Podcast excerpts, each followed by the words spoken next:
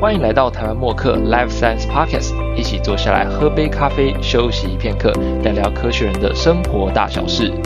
默默轻松聊，今天带来的是小学堂系列。在小学堂系列当中，会与你分享有趣的科学新知以及实用的解决方法，让你在实验操作上更加的得心应手。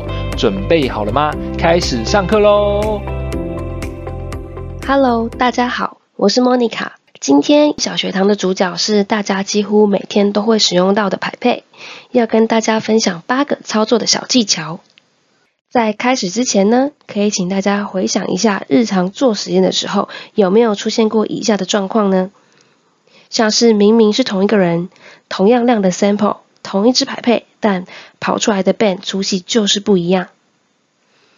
或是在做 real time PCR 的时候呢，三重复趋势永远看起来都很不重复。又或是在养细胞的时候，每次加入的药量都不太一致，甚至有时候出现了显著差异，有时候没有出现。如果以上这些情况很常出现，那希望今天的影音小学堂能帮助到你哦。那我们就开始吧。首先，第一个操作小技巧是当你将排配装上 tip 的时候，应该要平均的施力。很多人习惯是向下用力敲个三四下才觉得稳固，但这样的方式很有可能造成排背内部零件的损耗哦。所以平稳施力将 tip 装上才是正确的方式。第二点，则是当你第一次吸取液体的时候，会建议先做一个 pre weigh 的动作。能避免液体留在 tip 中，造成吸取体积的误差。，pre wet 后就可以放心进行后续的实验喽。接下来是当你在吸液的时候，九十度接触液面，并维持液面下方零点三公分，并且停留一到三秒，等待液体的吸取完整。其实呢，随着吸取体积的不同，也有建议不同的深度及等待的时间哦。吸取完液体，排液也有小技巧，保持四十五度，并沿着容器壁排液，才能避免喷溅导致残留的误差。别忘了，最后一滴也一定要排干净才会准哦。还有就是，当你不使用排配的时候，或是中间停下来讨论实验或是聊天的时候呢，避免一直握着排配，因为。你的体温可能会造成内部空气膨胀，导致吸取体积的误差哦。以上这些小地方其实都会造成实验的误差。那我们要怎么知道手上的排配准确度如何呢？先介绍几个名词。A 代表准确度，就像是射箭是否准确射中靶心。CV 代表偏差系数。是看每一支箭之间是否都集中在一定的范围之内。通常用 error limit 误差极限来作为规范，而 error limit 呢，就是 a 加两个 CV 计算得来的。ISO 八六五五就有规范不同体积的 a 及 CV 应该要为多少。以我们贩售品牌 brand 排配规格书来举例呢。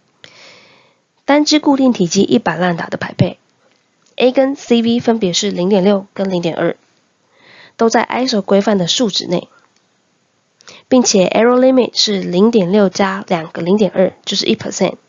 所以当吸取一百烂打的时候，误差极限应该要在正负一 percent，这支排配才算是准确哦。手上如果是可调体积的排配呢，在不同的体积下。A 跟 CV 的数值也会不一样，大家可以找出实验室中的排配规格表，自己检查一下是否准确喽。Rain 的排配呢，其实是可以整支 autoclave 的，但其中有几点要注意，像是 tip 记得一定要移除，然后整支排配是不能拆解的，而刻度的部分要调整成整数。以一百烂打排配为例的话呢。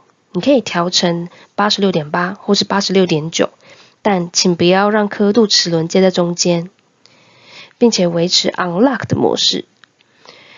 有一些大体积的排配可能会有 filter，也要记得先移除再灭菌哦。最后就是灭菌完要确定放干放凉才可以使用。我们来到最后一个小技巧了。当你的液体是特殊的质地，例如容易起泡的界面活性剂，或是容易蒸发的像是酒精，或是高粘度咯咯的液体，建议可使用正压的排配。这类排配不是用空气当做吸取的介质，而是 piston 直接接触样本，是可以精准吸取这些特殊液体的哦。如果对这类产品有兴趣，欢迎找我们做更进一步的了解。最后，我们来总结一下今天的影音小学堂。在使用排配的时候呢，可以多留意这些地方，像是安装 tap 的时候，实验前的 pre-wet，吸液以及排液，手温度的影响，如何判断排配的准确度，以及最后灭菌以及特殊指定样本的注意事项。希望对大家有帮助喽。感谢您收听今天的小学堂。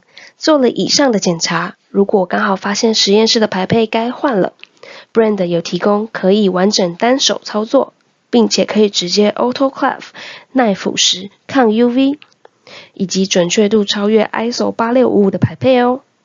快来与我们联络吧！对于刚刚的内容有不清楚的地方吗？欢迎点开说明栏，就可以知道更多更详细的资讯哦。还有，别忘了马上按下订阅追踪，就能收到第一手的资讯。